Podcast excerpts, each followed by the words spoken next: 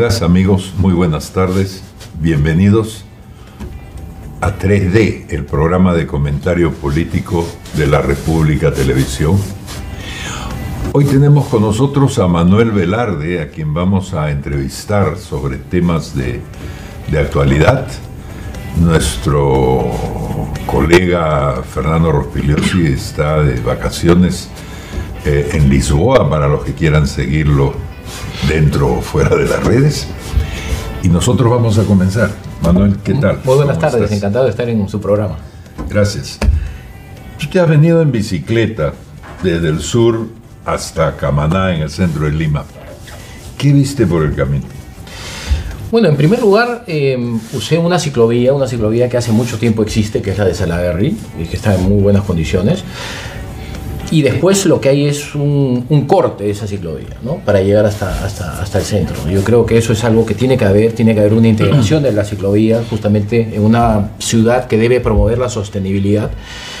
Y, y, yo veo todavía vacíos en esto. Lima no cuenta con una red de ciclovías eh, y, yo creo que es indispensable que, que eso venga pronto. Yo creo que eso es parte de lo que se tiene que hacer en los distritos y en Lima Metropolitana. Una pregunta, el aumento, debe haber cifras sobre esto, el aumento del número de, de usuarios de la ciclovía, ciclistas o corredores, patinadores ahora, ¿está más o menos al mismo ritmo con el que aumentan las ciclovías? Hay mucha gente que dice se está condicionando cosas para bicicletas que no hay. Lo, que sucede es que una ciudad tiene que estar equipada. Una, ciudad tiene que tener equipamientos para justamente darle las opciones a las personas de cómo movilizarse dentro de la propia ciudad. Entonces una ciudad que no tiene veredas afecta justamente el derecho de las personas a caminar, a ser peatones una ciudad que no tiene eh, ciclovías también eh, destina a las personas a que eh, usen o se condicione su movilidad a cosas que de repente son las que deberíamos ya comenzar a dejar de lado, como es el automóvil privado, ¿no? Entonces, ¿qué ciudad es la que queremos? ¿Qué visión es la que queremos para nuestra ciudad? Y eso está reflejado también en qué políticas impulsamos y qué infraestructura impulsamos. Y eso es importantísimo y eso es lo que te define la ciudad al Esa ciclovía que va de un distrito pero llega a otro y se, y se desaparece es una expresión entre muchas de una ciudad que es cuarenta y tantos distritos, pero inconexos en, en, general.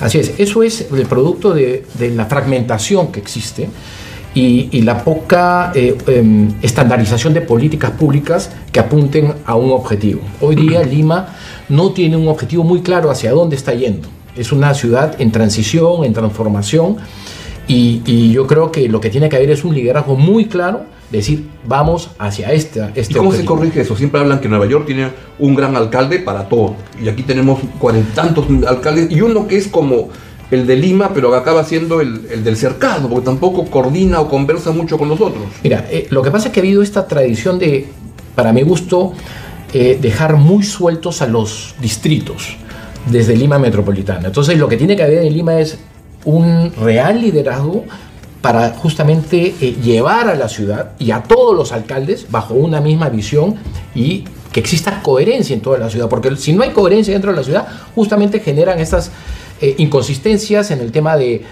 una ciclovía llega hasta el límite de, entre un distrito y otro, cuando eso debería ser una política metropolitana, una política de Estado, al final de cuentas. ¿Tú ves a Jorge Muñoz como un hombre que puede avanzar en esa dirección apenas se instale un poco más? Mira, yo creo que hoy día ya hemos visto los primeros 100 días de todas las gestiones eh, en Lima Metropolitana y de todo el país, al final de cuentas. Y yo eh, sí, en estos 100 primeros días no veo que se haya agarrado un rumbo un rumbo definido hacia una visión definida, que es lo importante. Una ciudad sin visión es simplemente, como digo, es como una cometa sin cola. Simplemente se va para acá, para allá, para allá. ¿no? Entonces, eso es lo que tiene que suceder. Tiene que haber una estructura que diga, todos vamos en esta dirección. en 100 días no han bastado lo que estás diciendo. en 100 días no sé, no, no, yo no percibo que eso haya sucedido. ¿no? Eh, sigue esa fragmentación y ese empoderamiento más allá de la cuenta de los alcaldes distritales que al final de cuentas termina siendo una suerte de inercia al modelo que venía siendo eh, impulsado por Castañeda. Pero tiene Muñoz las herramientas para volverse en ese gran alcalde o es que cada distrito dice, este, mira, yo soy alcalde de mi distrito y aquí hago más o menos lo que quiero, tú no te metas. Y pueden haber filosofías diferentes. Un ejemplo, no fue tu caso, pero muchos alcaldes en San Isidro he escuchado que hay muchas señoras que dicen, este es un distrito inclusivo, no es exclusivo. Por tanto, no me pisan el olivar, no me entran acá, y de repente Miraflores o Lince sí quieren ser inclusivos. acá se estrellan visiones diferentes y no hay un gran jefe, coordinador que dice, Lima va a ser inclusiva o exclusiva, o sea, va a ser de esta manera. Mira, sí existen los mecanismos. Lo que, lo que yo siempre he em, em, afirmado es que a Lima nunca nadie la ha gobernado. Y Lima necesita ser gobernada. Castañeda no la gobernaba él impulsaba ciertas obras, era popular porque no eh, hacía ciertos tipos de, intervenciones, pero no gobernaba. ¿Por qué? Porque lo que había era una suerte de negociación de toma y daca con ciertos alcaldes, y, más aún si es que eran de su mismo color, ¿no? justamente para promover ciertas obras, pero no había un real gobierno de la ciudad. ¿Y, gobernar es políticamente más costoso que no gobernar?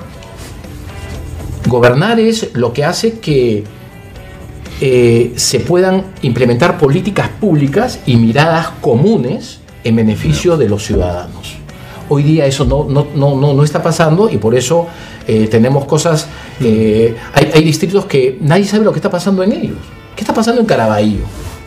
¿Qué está pasando en San Juan de Miraflores? Pues sin entrar en uno, lo que uno, nunca sabe, pero al final se encuentra que súbitamente arrestan al alcalde y a todos los regidores porque eran unos ladrones. Exactamente. Entonces, ¿qué es lo que está pasando eh, fuera de Lima moderna o Lima central.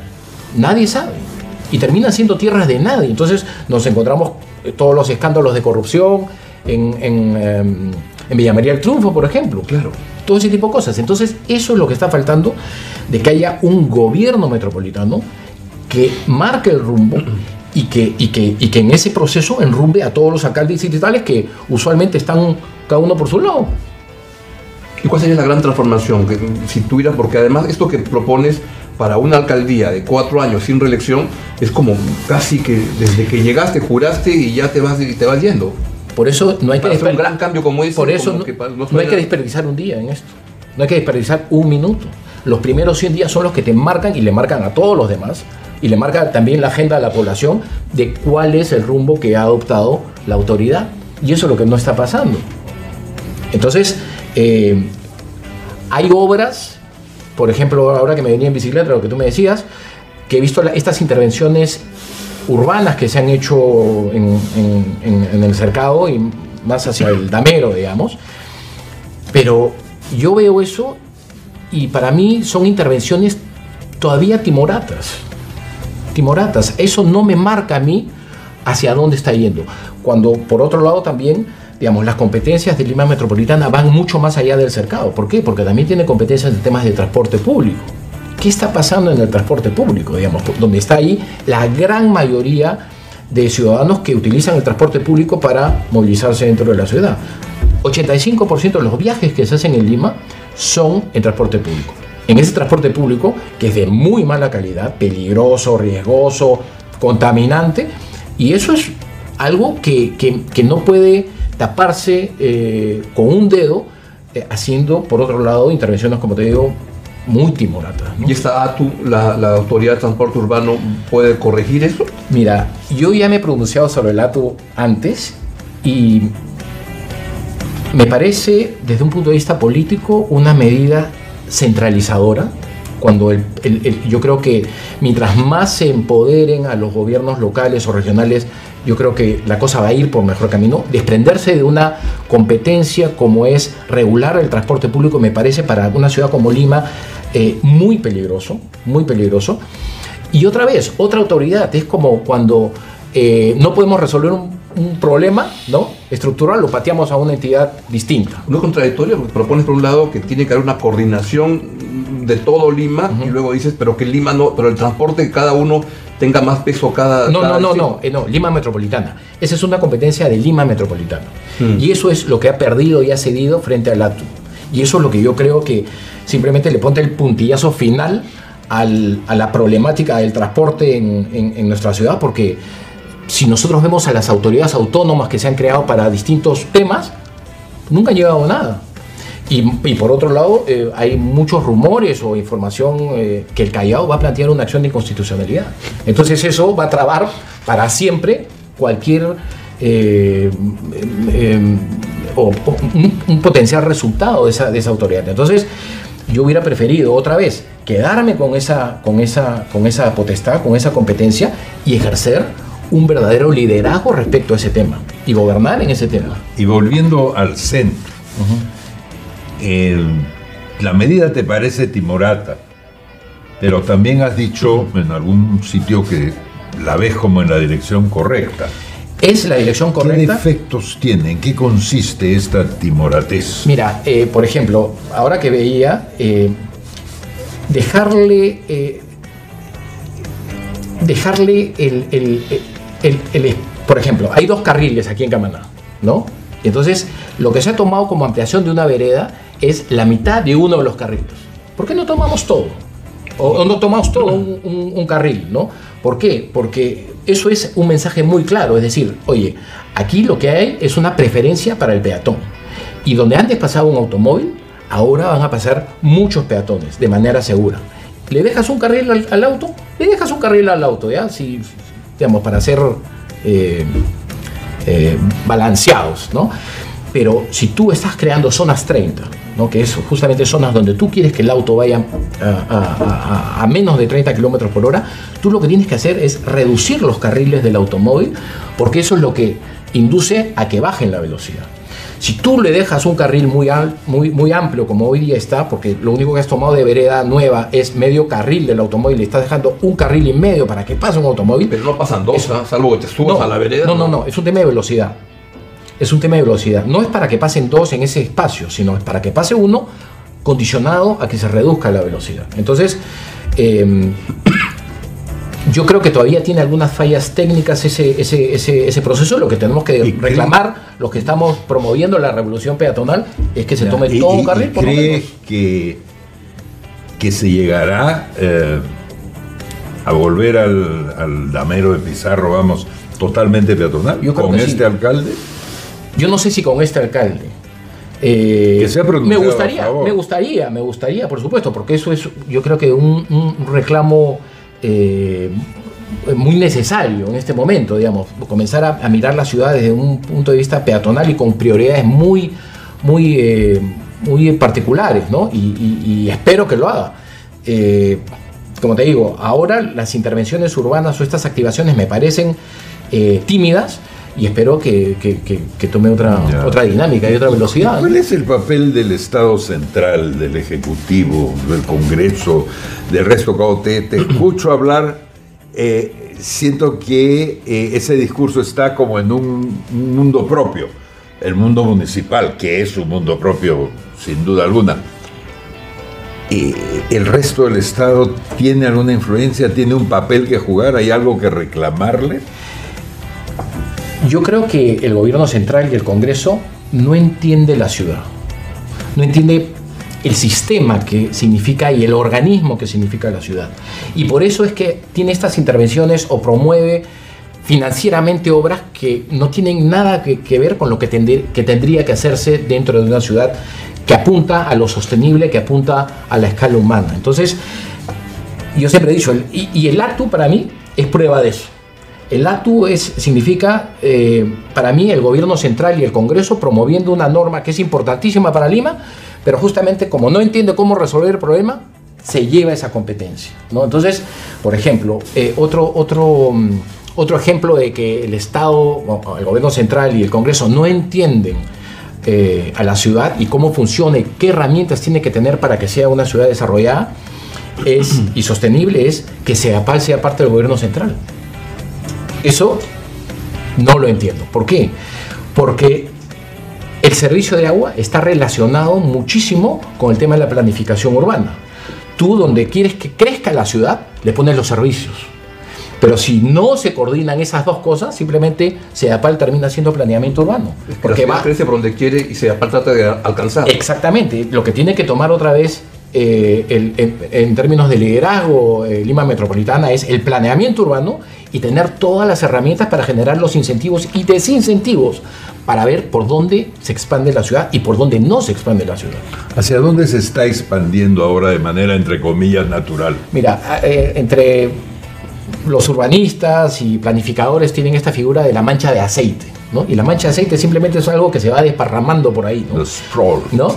Y eso es lo que está pasando en Lima, que es básicamente promovida eh, por no tener planeamiento urbano, pero también por el tráfico de terrenos. Claro. El tráfico de terrenos es el gran eh, em, Diseñador, eh, diseñador informal, ¿no? Y por ejemplo, cuando yo veo que dicen, vamos a, a formalizar y a, y a, em, em, asfaltar eh, Pasamayito, que es una vía informal entre San Juan del Lurigancho y, y, y- ¿Comas? y Comas, ¿no? Me dicen, eso es caer en el juego de los traficantes de terreno. ¿Por qué? Porque el día que tú formalices esa vía y la vuelvas, eh, le des buenas condiciones, lo que va a haber ahí es una mega invasión. Y eso es lo que tú no puedes permitir. ¿Qué es lo que se tiene que hacer? Combatir el tráfico de terrenos, cosa que no se está haciendo. Pero sí, así ha sido la historia de Lima en los últimos 50 años. Pero, pero lo que pasa es que hay que decir basta. ¿Por qué? Porque eh, si no, nos estamos volviendo insostenibles. No van a haber buenos servicios para esas personas, no va a haber transporte público, eh, digamos, y esa eh, desorganización de la ciudad termina teniendo un costo en todos nosotros. ¿Hay alguna ciudad en la región que Lima debería mirar como ejemplo de lo que, se, de lo que debería ser? Hay varias. Yo creo que eh, en Ecuador, tú vas a Quito, por ejemplo, tiene muy buenas cosas. En Guayaquil también, Santiago de Chile también, eh, Bogotá, Medellín, Sao Paulo. ¿Y cuál es el denominador común que tienen esas ciudades que no tiene Lima? tienen una visión.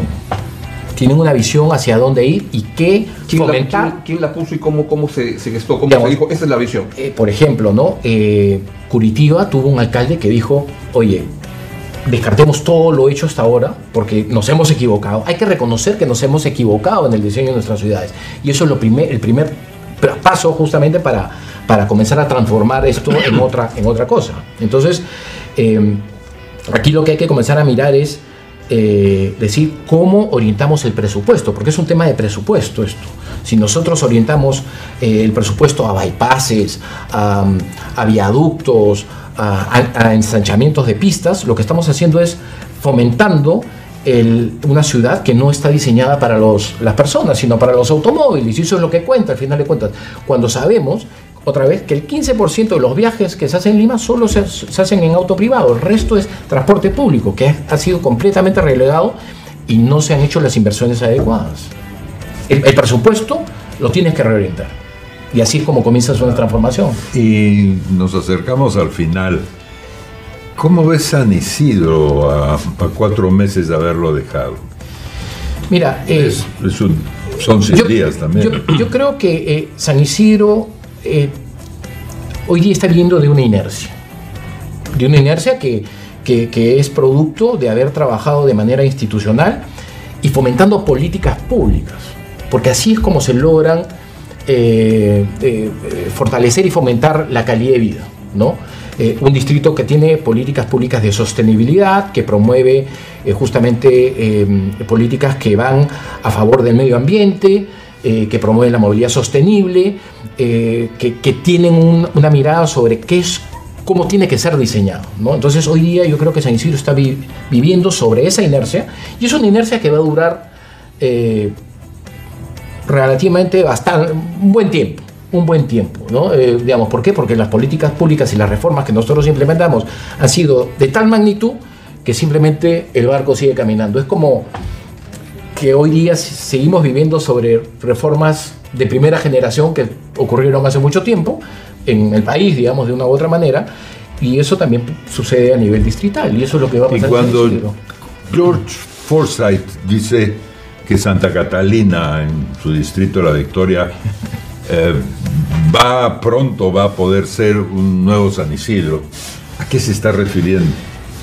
Bueno, yo espero que, que- que- que esté refiriéndose a, un, a, un- a una zona de la Victoria que tenga una mirada sobre eh, qué es lo que tiene que pasar desde el punto de vista urbano, desde el punto de vista de seguridad ciudadana, desde el punto de vista de protección de áreas verdes, de promoción de la movilidad sostenible, de promoción de la cultura en el espacio público. Espero que esté diciendo eso, pero yo creo que... ¿Y eso es posible para Santa Catalina? Eso es posible para cualquier distrito donde haya un buen liderazgo y buenas ideas. Como te digo, yo no creo que debería limitarse a decir eh, estas políticas que se implementaron en San Isidro van a pasar en Santa Catalina, sino en toda la victoria. ¿No? De acuerdo. Muchas gracias. No, al contrario, muchas gracias a ustedes. Amigas, amigos, eh, muchas gracias por acompañarnos estos 20 minutos. Esperamos vernos eh, la próxima semana, el lunes a las 3 de la tarde. Mientras tanto, dediquen su tiempo a una buena obra que es difundir este programa entre todas sus amistades. Déjenlos caer en esas redes. Muchas gracias. Chao.